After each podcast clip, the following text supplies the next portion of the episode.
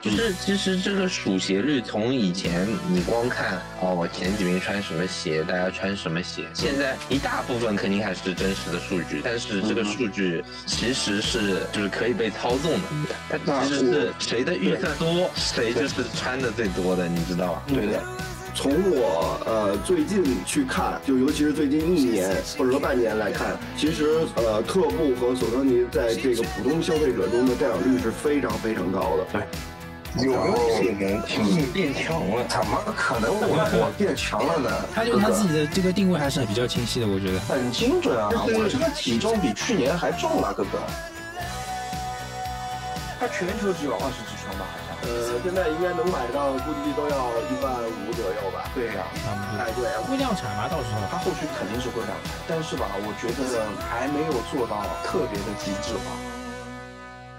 因为它其实很多时候它的东西每季风格感觉都不一样，然后又感觉哪里见过，我不知道你们有没有这种感觉啊？感觉一下子想往上面去拔了，拔到一个很高的高度，我怕我不接头了。这 p r e m i 有一天告诉你我不接头了。他什么时候在中国一下子出圈了？就这个问题，我觉得是和一个人和一个节目有关系。你说一七年、一八年是吧？对，就是我现在现在也在职业在在在踩缝纫机，踩缝纫机。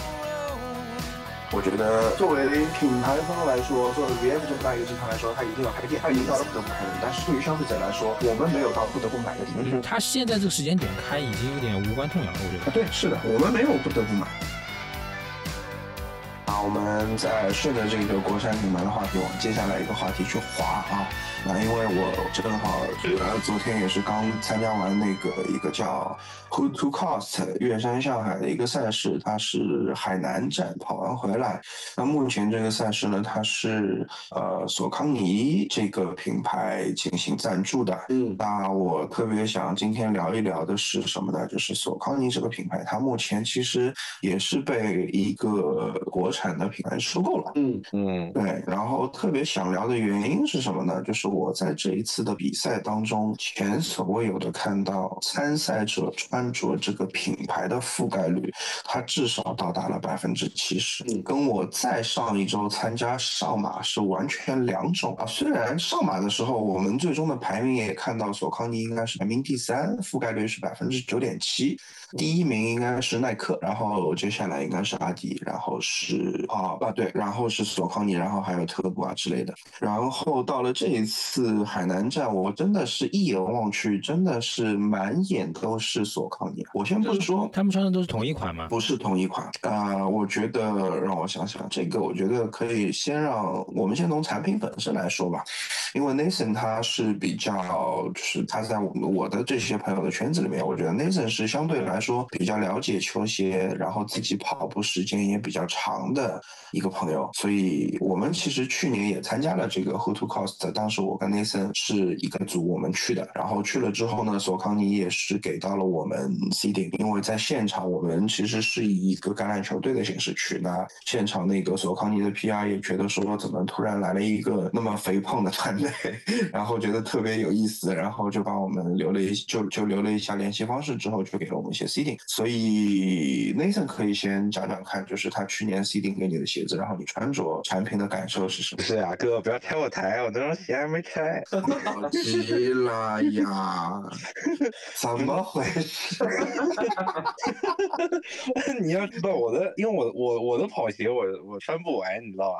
那我知道了。嗯，没没事，这到时候这段我把它不要剪进去就行了。啊，但但不过没关系啊，就是索方尼这个品牌，它其实我虽然没穿它，但是我研究过它，你知道吧？就是因为之前也作为一个竞品嘛，嗯，然后索康尼的定位其实跟 Hoka 是有点像的，我只在路跑上面啊，因为它它是以缓震为核心的，然后呢，包其实它现在也有一些就是精英竞速鞋，包括像飞速啊、飞鹏啊这些这些系列，我觉得索康尼它给我。我的感觉是，呃，一个是它普通的鞋款比较适合大众跑者，这是一点。然后还有一点是，我不知道你们有没有关注过它的跑鞋矩阵啊？因为每一个品牌都有自己的跑鞋矩阵嘛。对，索康尼 SKU 特别多。对的，而且我觉得索康尼有一点做的特别不好，我可能这个我也会给索康尼他们那个官方听一下，就是他们对于中文定这个鞋型这个翻译，我觉得定的是非常的不好，特别拗口，让我很难。就是我第一次研究他们矩阵的时候，飞飞鹏飞讯飞什么飞这个飞那个，对吧？啊，他用的那个飞还是用的那个飞，就是咖啡的那个飞。对，口字旁一他那个因为内啡肽嘛。对啊，嗯，就是他可能想的也稍微有点深奥，但是对于产品记忆来说，我这个 CPU 很容易烧掉的。对我我我我了解那个矩阵，就就因为我一开始去了解的时候，我是去记它的英文的，嗯，然后因为他们去年给了我那个胜利二十嘛，对吧？然后就英文，然后英文，然后觉得呃英文就是可能我比如说去发自媒体或者怎么样，可能还是要涉及一下中文吧。哎，我看了他们的那个中文翻译，我稍微有点真的 CPU 稍微有点卡顿，但它至少它都给你一个中文翻译，对，对吧？这倒是对的，这这这我他那个英文也很拗口呀，你对我你最好是给个中文，我我我相信，我相信这个是也跟他们被国内品牌收购也有关系，对吧？嗯，啊，会有这么多中文，而且它这个中文可能也是啊经过一番思考的。我主要是觉得啊，就是我跑步的人群，他我跑得快的适合跑得快的鞋，跑得慢的适合跑得慢的鞋。我跑有氧、跑间歇、跑马拉松，就是不管怎么从场景上来切，我觉得他给的选择都太多了，就是很细。他嗯，他产品好像想告诉你，就是不管你有什么样的需求，我都有最适合你的一双鞋子。我觉得这是对的，但是有时候又给我感觉就是选择太多了，我不知道到底应该选哪个。嗯，这是我觉得很有意思的一个地方。嗯，对，那次我觉得你你说的这个点就跟刚才我说篮球鞋是一样的，就是给到写的太多了，太乱了。太多。对，那我觉得啊，就是我我自己最近因为也在研究这个品牌，呃，你们说的这个点我认可，就是它系列或者支线太多了。但是啊，我我我我很我很负责的，就是想请各位去真的去试穿一下它每一嗯，我那那肯定，那是真的是我我我就说就就举个例子啊，就是去年他们是给的我胜利二十，然后今年参加比赛呢，他其实给的是飞鹏三。对，然后飞鹏三呢，它因为是一个碳板跑鞋，然后他们 PR 呢也知道我这个体格子呢是穿不了这个鞋子的，然后说就给了我一个胜利二十一，然后也是呢很明显的感觉到，就是你在外形上看到索康尼的鞋子，胜利二十跟二十一基本上看上去是没有什么区别的，但是穿进去之后，明显二十一的，然后它确实也是这个收窄之后，它也会造成你的这个这个步态啊做出一些调整，可能在这个配速上可能会稍微有一点提升了，但是说实话，这个并不是我今年想要的，因为我今年更胖了，我我需要更看。那后来呢，就是我们正好这次去参加比赛的队伍里面有一有一个老外叫 Mono，他是法国人，他是一直参加铁人三项的，所以他的体力、耐力、奔跑能力都是特别强。所以呢，这次官方的给的是飞鹏三，然后也给他了。然后他第一次试穿的时候，他他跟我说：“Ben，能不能帮我换一个尺码？”我说：“因为我们是等于最后拿到的这个比赛名额，我说我们可能也没时间去换了。你看，我说你看，你能勉强穿你就穿，如果勉强不能穿，我觉得你自己就再带一双鞋子，因为毕竟也是主要是为了比赛，而不是说为了这个呃赞助的名额去做一些 social 的，对吧？因为这是一个比较难度还是比较大的赛事的。”我说：“好的，那这个鞋子他会带。”然后我们到了海南当地之后呢，在比赛前几个小时，我们想去呃这个起点的 pop up 去换一个尺码，结果发现现场这个鞋子已经卖完了，没有了，我们换的机会都没有。他说：“那这样，我只能现在先穿在脚上。”我在这边做一个热身，希望能把它撑开来一点。我说你别急，我脚上这双胜利二十一给你，因为这个鞋楦够宽。因为老外的脚的尺码跟我一样都是四十二的，然后他那双飞鹏也是四十二，我那双胜利二十一也是四十二。然后我把我的胜利给他穿，他说哎哎不用换了，你的鞋子我穿尺码是正好的，没问题的。我说 OK，那等一下，本来就是接力跑，我说跑的时候我就把我的给你穿就行了，只要你觉得舒服、安全完赛就好了。好。那结果老外自己的第一棒他穿的是那个昂跑的，为了安全，因为他的第一棒有非常多的那个上下坡啊。Nathan 就是去年我跑的那一棒，就是特别就是把我跑爆爆炸的那个。然后这次是他跑，我跟他说了有很多上下坡，所以他第一棒选择了自己特别熟悉的鞋子去跑。然后到第二棒，我们的成绩其实已经开始有点落后了。他说他想提个速，然后结果他就把那一双刚才试穿比较小的飞鹏三穿在脚上，然后去跑了这一棒。我说你不要勉强，如果真的觉得很不舒服，你打电话给我，我会中途过来把鞋子给你，你换上再说。然后他直接就穿了那一双刚才觉得比较小的飞鹏三，把这一段给跑完了。他的配速应该是六左右，六幺五左右。然后跑完，我我在车上我就问他，我说你觉得这个鞋子怎么样？他说他觉得这个鞋子是 amazing，是 amazing。我说你这个时候不觉得小了吗？他说我现在已经不觉得小了，我能穿着它跑完接下来所有的比赛。然后我就觉得我被侮辱了呀！你刚刚说这个鞋子小，我给了你我的这个没有碳板的这个胜利，然后你穿的觉得舒服，然后你觉得要了成绩之后，你还是得穿碳板的。所以，呃，介于这么一个情况，还有就是另外那个谁，金哥认识那个 fighter，fighter 这次也跟我去参加这个比赛了。嗯，你知道他的配速是多少吗？他的配，他穿的也是那个飞鹏。嗯。他的配速是四四五零，太可怕了，就 太可怕了。我觉得，所以我我我问他，我说这个鞋子你穿的感觉怎么样？因为他之前我们在比赛之前也是为了去拍一些这个照片，所以他走路穿也穿了接近三到四个小时。他说：“边哥，为什么穿这个鞋子？我觉得前脚掌好难受啊，好痛啊。”我说：“因为这是碳板跑鞋，本来就不是让你走路穿的呀，走路不行的。”对呀。然后他说：“哦，原来是这样，因为他是篮球的。”球员嘛，对吧？他平时跑步鞋确实也不太穿。这教师这一次我把他拉下坑了。然后到比赛的时候，他这穿这双跑鞋真的是天衣无缝呀，就是哒哒哒哒哒的，就是往前跑，跑了四五四五零的配速。然后到后段他跑的十几公里的赛段都是五点几的配速。他其实还能更快，但是我说你为了安全，你因为他第二天还有那个参加 Jerry 那个活动嘛，他立马要飞回上海的。我说你配速还是稍微再压一压。不用跑那么快的，所以到我，然后我自己穿的这个胜利，然后我的感觉也是，反正至少我是跑出了近三次 HTC 的最快的配速，七七五零七四五，因为我之前其实一直是拖后腿的，大概配速至少要在八点五或者是九点五，甚至跑到赛段最后都是十左右都有的。这个 Nathan 他他就知道，对吧？有没有可能你变强了？怎么可能？我我变强了呢？他对他自己的这个定位还是比较清晰的，我觉得很精准啊！我这个体重比去年还重了，哥哥。就是其实说实话啊，我觉得就是你今年走路比去年少啊！我今年走路比去年少，我今年的走路走的比去年少了。你是说在赛道上是吧？哎，那你肯定就快乐了。那你要知道，我今年的体能储备可能，呃，我想想，也有可能，因为我上周刚跑完上马，所以我的体能可能相对来说还是可以。对我去年，而且你上马锻炼过一下，那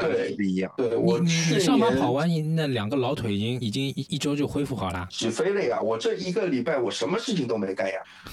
我跟你说，我为了 HTC 去稍微再加练个一到两次，至少一次吧。结果这一周里面我什么都干不了，我就是躺着吃。这一个礼拜里面，我跟你说，我也长了三斤肉。我跟你说，这个跑步这个事情啊，就是要靠跑长距离，慢没有关系的。然后你正好之前跑了一次上马，给你的有氧储备提升了非常大，你知道就不容易崩，那你提速肯定是很自然的事情嘛。反正今年我也不知道怎么的，可能是我刚刚跟那个索康尼的那个官方也聊了一下，我说今年这个这个比赛的覆盖率的问题特别高，你能不能给我一个精准的数据？可能因为某一些嗯 某一些他们也想品牌也想保密啊。所以他没跟我说具体数字，说你就跟着你的感受去说，你觉得是多少就是多少。我说行，然后我说我觉得覆盖率有百分之七十。他说真的有吗？我说真的有啊。他说那应该是因为近三次的比赛都是索康尼赞助，他们其实也收到了这个赛事的这个参赛的选手的反馈，他们也是因为这个赛事。爱上了就是索康尼这个品牌，所以大概我看了一下，百分之七十的这个这个参赛的人员都穿了这个品牌，而且肯定都是自己花钱买的比较多。你像赛事 seeding 的呃的的队伍，它可能占比只有百分之十，最多到百分之十五了，再多它没有办法赞助下去了那么多队。然后我在领队群里确实也看到了很多，就是年纪比较大的这些队伍的领队都在说他们自己购买的这个索康尼的产品，所以我觉得这是就是老年人，就是你知道，有些参赛队伍他四十到五十岁这个年龄段，他都是自己去消费的，那我觉得这其实蛮成功了已经。那那你有没有考虑过别的别的？就比如说像他这次上马是 Tiffany 赞助的嘛？就是比如说像有些特别是跑步品牌比较。强的，像 Nike 赞助的，他们赞助的这些品牌里面的，呃，这个点名率高吗？呃呃，你是说上马吗？上马它其实是有个官方数据的呀。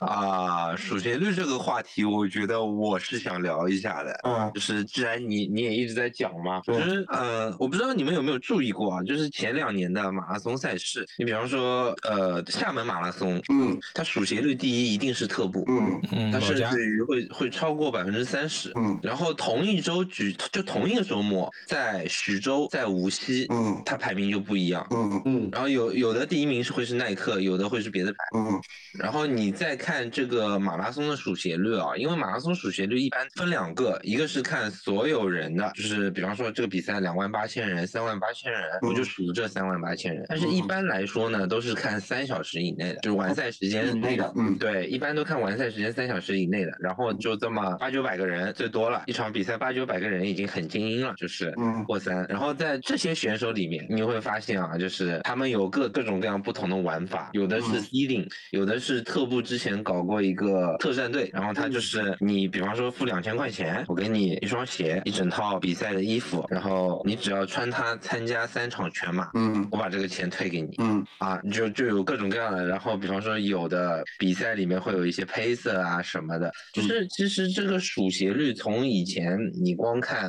哦。我前几名穿什么鞋，大家穿什么鞋？现在一大部分肯定还是真实的数据，但是这个数据其实是就是可以被操纵的。它其实是谁的预算多，谁就是穿的最多的，你知道吧？对的。那我我我来，正好我刚刚翻到了那个数据，呃，上马的数据，就按照往常来说，上马的数据一定是。啊，耐克毫无疑问的，对吧？耐克、阿迪啊这些，今年的数据是耐克还是第一，三十二点八，嗯，然后第二名是特步，十九点八，嗯，然后第三名是索康尼，九点七，嗯，第四名亚瑟士，六点二，第五名 Hoka，五点一，然后第六名是阿迪，第六名才是阿迪，五点一，所以跟你的印象其实有偏差的，我觉得。是，就是再接下来，接下来是李宁，四点一，嗯，然后。然后，那这个是上马的啊，这个是上马的数据。然后上马，我我其实是印象很深刻的是上马特步，它有很多战队参加。嗯嗯，对。然后，但是关于说，我们再倒回来看，就是呃，索康尼他也占到了九点七。那索康尼在这次上上马的装备领取现场，它是一个马拉松的一个展览会，它也有一个比较大的一个展台在那边。那我觉得这个也很明显看出来，敢在耐克赞助的大。大型赛事摆一个竞品的摊，我觉得这个也很说明他们是 下了这个心思要去做这件事情，还有就是有钱。对，对，呃，我不知道这个钱啊，就是会对于说，对于说岳山上海就是 Who to Cost 这样子一个赛事，因为他今年只有五，他今年是五百支队伍，一个队伍你算他五个人，总共也就两千五百人的一个规模，对吧？这个赛事如果他真的做到百分之七十的选手都是去 seeding 的鞋子的话，啊，不对，不对。我想到一件事情，我们 C 定的鞋子都是新的呀，都是一个款的呀。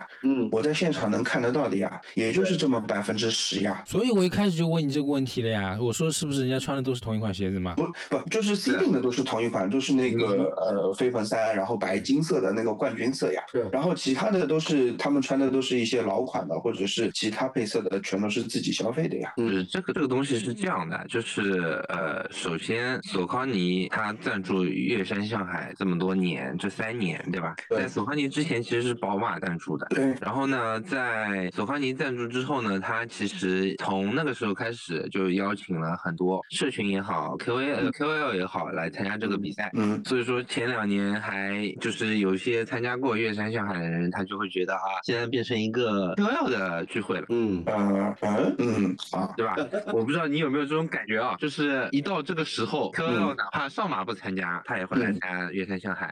会有，但是嘛，为什么要去参加月山向海呢？就有可能是你说的，就是这个所谓的这个 KOL 的聚会。那有没有一种可能，就是像我一样，是又好玩？你你现在也是他的 KOC 呀？你明白我这我说的意思吗？我其实一直没有把自己当做 KOC，我就是觉得，其实其实他今年不赞助我这个名额，我其实也是很想去的，对吧？我因为我之前也跟你们沟通过，对吧？我知道，就是我我想说，就是你从你的角度，你肯定觉得啊，我看到大多数人都在穿索康尼，然后你觉得有百分之七十，但其实。啊，我们岳山向海这赛事两千多个人，你一场比赛你能见到的有几个，对吧？嗯，能遇到的有多少个？然后啊，遇到的有好多还是你认识的，对吧？来自运动圈的，或者说啊，你都就比方说上海的一些跑团，嗯，对吧？北京的一些跑团。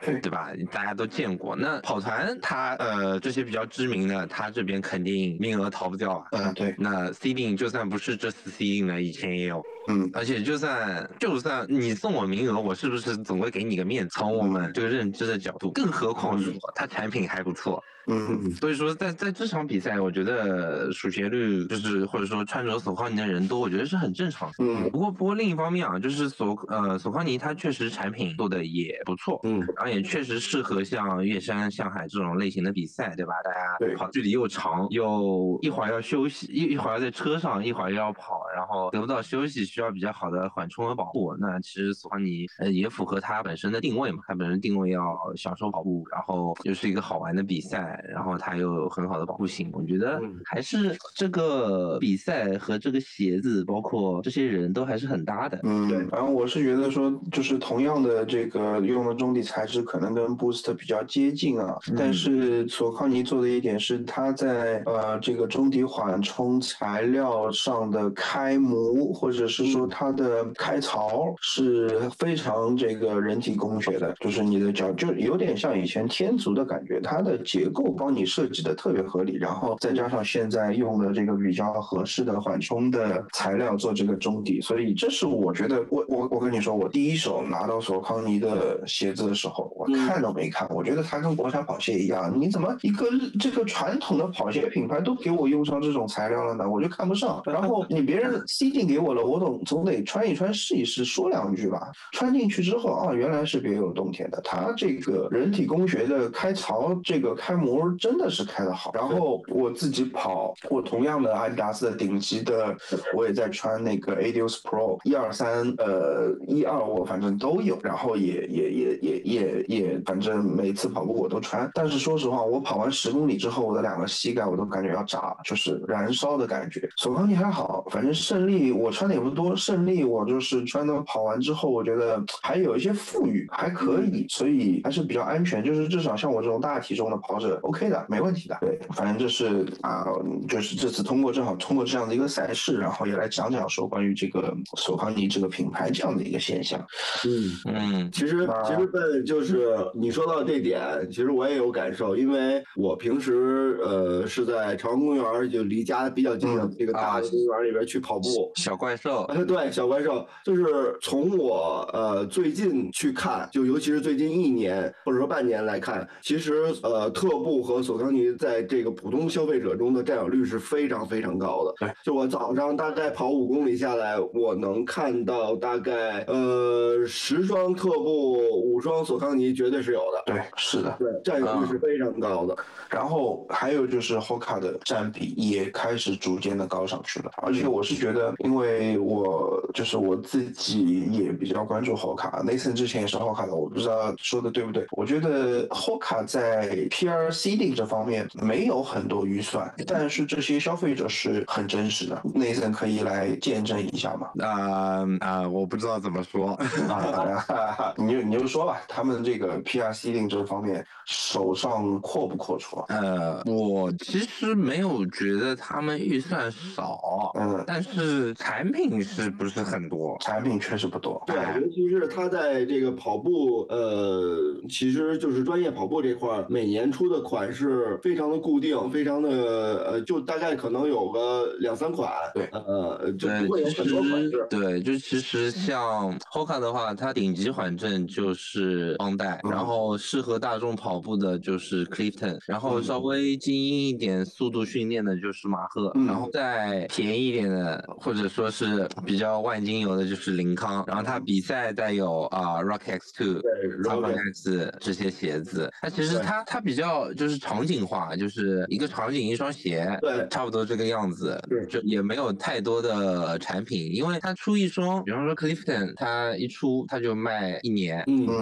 啊，就这个样子。然后我刚刚其实 Ben 有一点我觉得蛮有意思的，就是你现在就是你穿了这双胜利之后，嗯，它带给你的好处确实是这双鞋应该带给你的确实是非常好，但是为什么你会觉得阿迪没有索康尼好呢？其实这有一个很有意思的现象，就是因为你阿迪你穿的是 Adios Pro，我其实真不是只穿 Adios Pro，我跟你说，就是所有的，对吧？我都有，我就我觉得很奇怪的就是我我自己认为你是找到了一双适合你的鞋，我代表了一部分的消费者，我在品牌没有找到一双能够适合我的，我就每双都穿了，对的，我很负责任的说这件事儿，嗯，怎么说？我从普通的 Ultra Boost 到所谓的这个中端一点的这个 Takumi，，现在塔塔库米变成中端的了，对吧？然后到 Adios 到 Adios Pro，我其实每一代的每一双的每一个阶层的代表鞋子我都有，但是跑完那我去年参加的时候穿的是塔库米啊，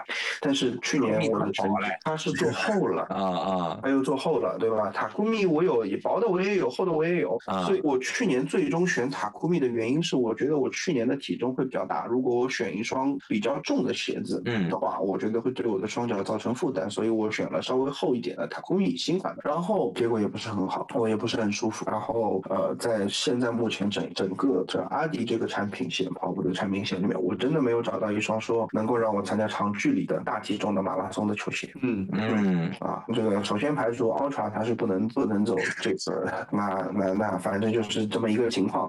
呃，我其实其他的品牌我也有尝试过，可能适合我的这个这个这个产品。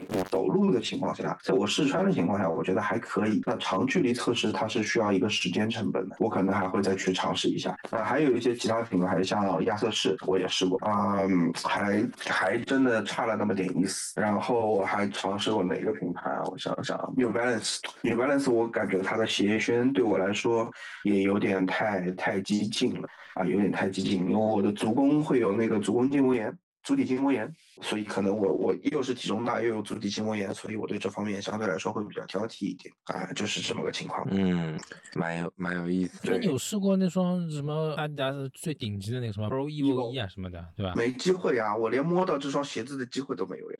我也没有摸过。对呀，我比较好奇。它现在全球只有表现，它全球只有二十几双吧，好像。呃，现在应该能买到，估计都要一万五左右吧。对呀，差不多。太贵了。会量产吗？到时候它后续肯定是会量产的，但是吧，我觉得还没有做到特别的极致化，它还缺那么一点。虽然它已经，它这个鞋子拿到我面前，我翻看这个图片的时候，我已经觉得有点 amazing 了，但是我还没有，我觉得还没有做到顶级的。那种极致，嗯，对吧？我觉得离那个极致还差了那么一点点。那 Nike 那双呢？Nike 那个我实在穿不了啊，那个我那个他那个高低高低落差，他那个高低落差我受不了啊。阿尔法呃，其实高低落差也是十吧，前后长的。飞鹏三是八，对啊，就是两毫米我也我也没飞鹏三我都已经觉得有点激进了，我是穿不了。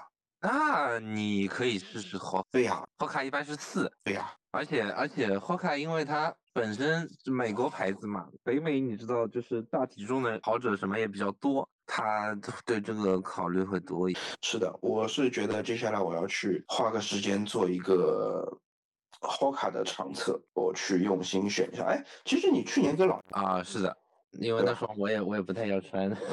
哎，你又侮辱我。不是那双我的缓震太多了，就是 平时走走路还可以。好，好，我知道了，我知道了。跑步有点太拖沓，对吧？对，你知道，就是穿那双鞋开车都感觉车都变肉了。那你站起来踩呀，就有这种感觉，你知道吗？呃，它它这个泡棉太厚了。啊，我觉我觉得那个我其实去年我想试一脚的，但是去年穿的人太多了，我就想算了，我自己到时候再去买一个试一试。哎，你说到绷带呢，其实很多 NBA 的裁判他都是对，全黑的绷带。对的，我也确实看到了。然后绷带这个鞋目前好像还是不开折扣的吧？开吗？哦，绷带好，绷带好像开的。绷带这个鞋怪来，就是绷带八它开，绷带七不开。哎，对。然后 Hoka 现在不开折扣的鞋还挺多的。嗯，是的，这也是这也是我离开的原因啊。啊？不开折扣？没有，我瞎讲的。呃，首先不能满足自己员工的需求了，对吧？那个公司对吧？这个员工满意度不行。开玩笑，刚刚开玩笑啊。没有没有没有，我没当玩笑。嗯，那呃，接下来聊下一个话题吧，时间也不早了。最后一个话题关于 Supreme 上海开店。嗯嗯嗯嗯。先从 Supreme 被收购开始聊吧。反正被收购这件事情，我是不看好。很多人都不看好。Supreme 的这个死忠玩家说，就是他被 VF VF 收购之后，就说 Supreme 已死呀，就是这个结论呀。嗯，那就不接头了呀。嗯，哎，没错。对，其实因为我是觉得，在收购之前，Supreme 其实就已经开始走下坡路了。再收购一下，那就没得玩了。我不知道你们有没有近两年买过 Supreme 的 T 啊？反正我之前是拿到过，去年吧。反正做工也。不怎么行，很薄，而且就是那种 box T，白色的那种。我大概一年会有一件呃 Supreme 的 T，但我基本上不穿，除了我前两年特别痴迷那种港片的风格，所以我有两件，有一件那种特别裸露的女性的那种 T 恤，我还稍微穿了两次。所以总的来说，我是觉得质量你不要谈 Supreme，不是 Supreme 你不要谈质量。对吧？这两个事情是挂不了钩的，无非嘛，也就是他的风格吧。但是我觉得他近两年的风格也也也有点脱离了，也有点跟之前的有点不太一样。这我不知道，又又又又是那个话题吧，就是借鉴和致敬的话题啊。Supreme 它其实很多时候它的东西每每季风格感觉都不一样，然后又感觉哪里见过。我不知道你们有没有这种感觉啊？嗯嗯，有的。然后然后还专门专门有个号，就是 Supreme 跟什么东西很像，它就更新一期。嗯，我我觉得我觉得 Supreme 也不是说致敬，也不是说 copy，我觉得这个就是玩票啊，对吧？我觉得他但是他其实刚刚创立的时候，他的目的就是玩票呀，对吧？是的呀，对啊，就是现在他玩不了票了呀，因为他他现在被 VF 收购之后，他。不是说一个人说了算，他要对整个集团财报做负责的呀。就是他有点搞得太正规了，就是也没有当时那种很很很没有负担的那种感觉，就是就被招安了就没味道。对的，或者是说，一个是被招安了没味道，第二个是当它的价值被炒到一个顶端之后，大家穿。本来是一个大家觉得我我我都是一个很街头的人，我穿了一件很街头的衣服，然后突然他跟某一些这个对吧，某一些品牌联名啊之后之后，他的定价他的感觉一下子想往上面去拔了，拔到一个很高的高度，我他我不街头了，Supreme 有一天告诉你我不街头了，我不要你了。他他不是说他不街头，他只是他还是宣称自己是街头，只是说他给我们的感觉已经是不街头了。你会嫌他钱少吗？你会啊？你作为一个人，你会觉你会嫌钱少吗？那肯定不会了。对啊，对啊。所以这就是很多我身边看到的一些事儿。就是原本我说我是一个很 real，我是一个很街头的人，但是有一天有一笔钱放在了我面前，哎，我今天跟你来范儿了，对吧？我今天我跟你说，我是一个艺术家，对吧？我原来我就是个街溜子，我现在我今天我有一笔钱放在我面前，有个资本打造我了。我今天告诉你，我今天就是个艺术家二了，对吧？在这个时候，哎，大家就会唾弃你啊！我不跟你玩了，你这个人有点假，我不跟你玩了。你现在做出来的东西，你叫自己叫艺术品了，我也我就是个街头街头分子，我我我我我也买不了你这个艺术品，对吧？所以，我我对于我来说，我就是这个感觉。那我之前对 Supreme 这个牌子也没有特别特别重的感情，无非是我就喜欢他那件 泰森的那个 T 恤，嗯，对吧？然后每年的那个 Box 的那个 hoodie 啊，这些还 OK，还可以，还可以看看。之后他的联名越来越多，他把自己自身价值提升到一个高度之后，其实我是对他越来越没有兴趣。我相信也有这么一一批人跟我一样，他的品牌价值上去了之后。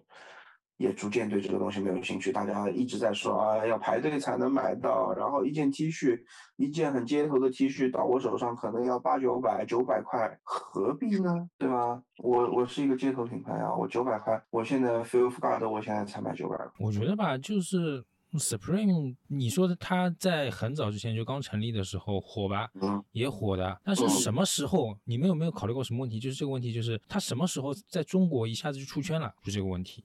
我觉得是和一个人和一个节目有关系的。你是说一七年、一八年是吧？对，哎，就是我现在现在也在职业工作，在在在踩缝纫机，在踩缝纫机，对吧？和中国有嘻哈嘛，中中国有嘻哈带起来的，我觉得是这个样子。有有关，嗯，就导致了很多很多人去跟潮流嘛，跟潮流之后就都买了呀。其实之前他有这么出圈，出到某个人每每个人都想要什么，不管是假的还是真的，对吧？呃，学生或者是大学生都想穿，也没有这个事情。自从他带起来之后，什么雪山啊，都变成校服了。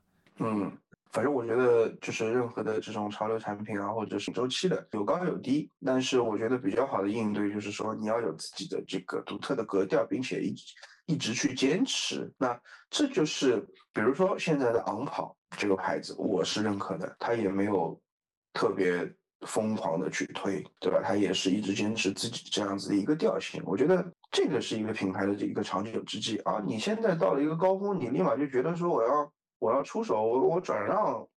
我原本是一个很街头的人，对吧？我特别孤傲，我特我在街头圈我特别孤傲。哎，我现在直接卖给 VF 了。你说这个做法，你就像哎，我是。五月天的粉不是啊，对对，就五月天这个事儿吧，对吧？我是五月天的铁粉，五月天，我比如说我我真假唱了，哎，这个时候五月天也认可的说，哎，我假唱了，那粉丝还在后面给他叫着进门说，哎，我我的偶像不可能假唱，就是有种这种感觉吧，对吧？嗯，略微有那么一点点，一点点，一点点，嗯。我觉得主要还有个问题，就是时尚的风向标变了。原来你说什么街头啊，或者其实所有的街头都是从滑板出来的嘛。现在其实更多的人就是我们上期聊过的嘛，户外风了，像萨洛门啊、始祖鸟啊、霍卡，对吧？嗯，就这个周期，周期它已经。而且我觉得啊，现在在疫情后还要选择开实体店，因为他们是在上海开店这件事情嘛。本来国内的消费的趋势就在变。中国是全世界特别特别独一无二的那种电商特别发达的国家，甚至于你们知道吗？双十一期间，只有中国的天猫在售卖 Easy，全世界只有这么唯一的一个渠道在售卖。你要你就要知道，我们中国的消费习惯其实已经在做转变了。受出身的，我还是得必须说两句，现在的零售。顾客如果真的喜欢来你实体店的，他并不是因为你零售做得好，而是你零售之外的附加值做得好。确实是，嗯，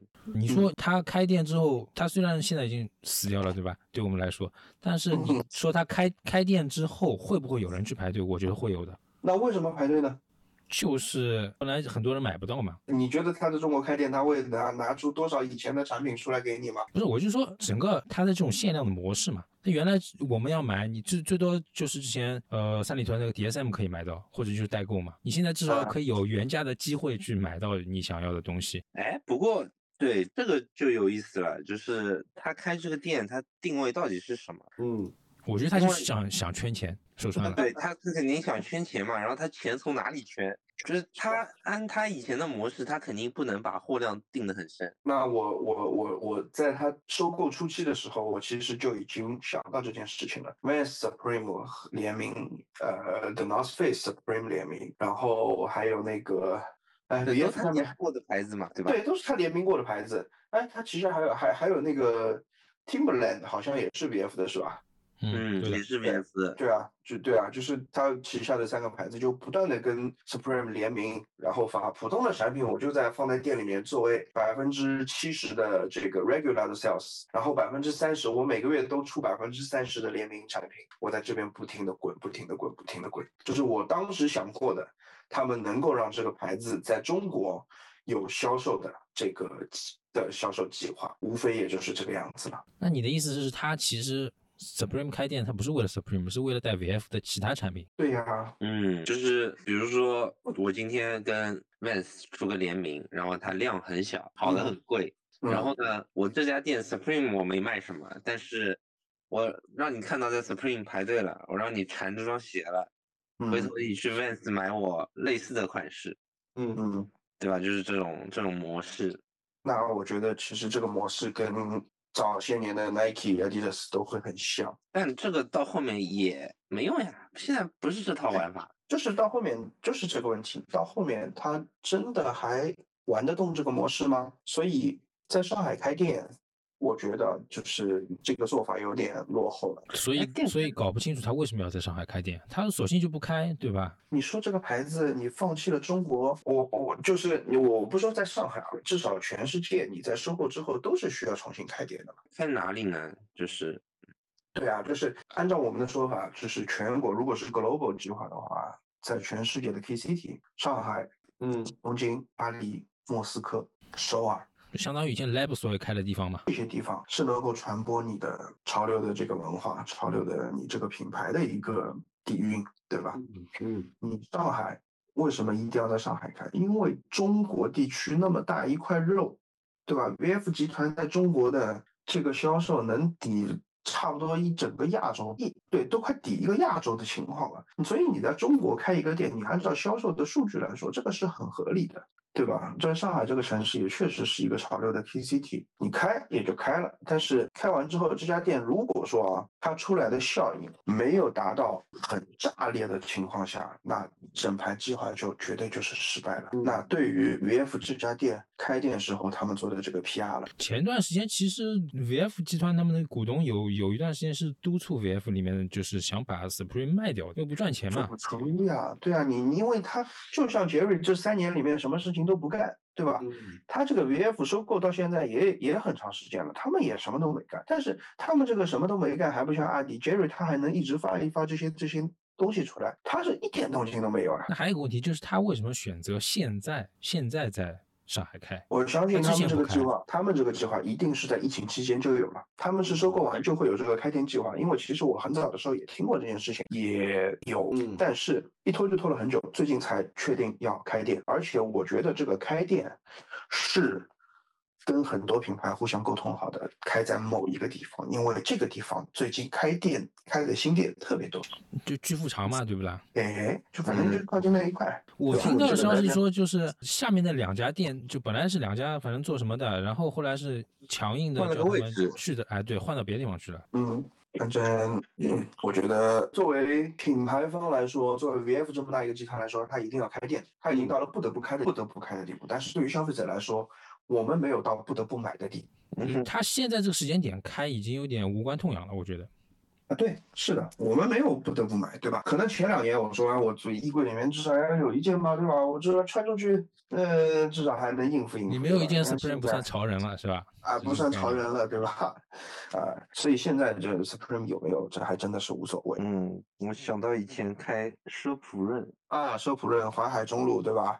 还被人家泼泼泼油漆还是干嘛的？我记得假的是吧？哎，那个假的，意大利的那个，嗯。注册在意大利的韦韦德上升，韦德上升 牛啊！好了，那我们今天要不就先聊到这儿。嗯，差不多，差不多。好，好的呀，好的。那我们谢谢金哥，谢谢 Mason，不客气，不客气，谢谢，谢谢，谢谢。好嘞，嗯，拜拜，拜拜，拜拜。